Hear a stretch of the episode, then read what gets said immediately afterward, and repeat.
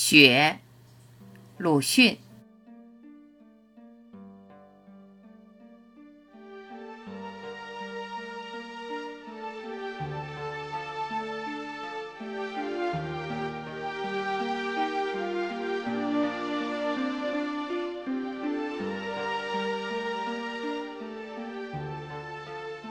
暖国的雨向来没有变过冰冷的、坚硬的、灿烂的雪花。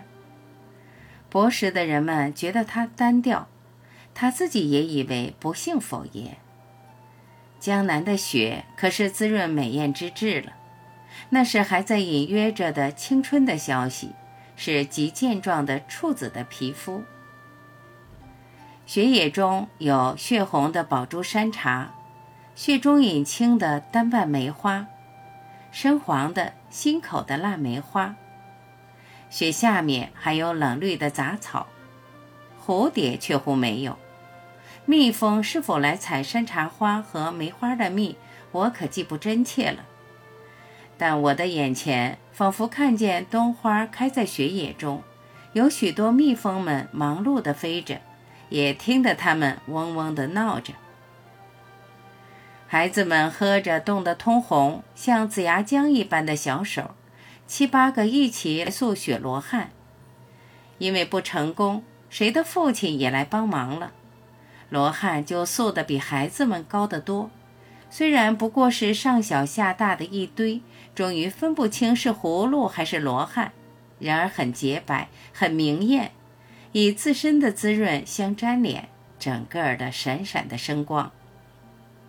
孩子们用龙眼核给他做眼珠，又从谁的母亲的脂粉帘中偷得胭脂来涂在嘴唇上。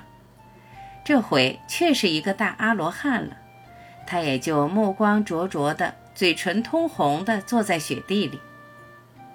但是朔方的雪花在纷飞之后，却永远如粉如沙，它们绝不粘连，洒在屋上、地上、枯草上。就是这样，屋上的雪是早已就有消化了的，因为屋里居人的火的温热。别的在晴天之下，旋风呼来便蓬勃的奋飞，在日光中灿灿的生光，如包藏火焰的大雾，旋转而且升腾，弥漫太空，使太空旋转而且升腾的闪烁。在无边的旷野上，在凛冽的天宇下，闪闪的旋转升腾着的是雨的精魂。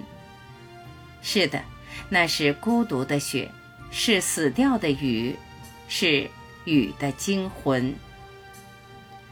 一九二五年一月十八日。感谢聆听，我是晚琪，再会。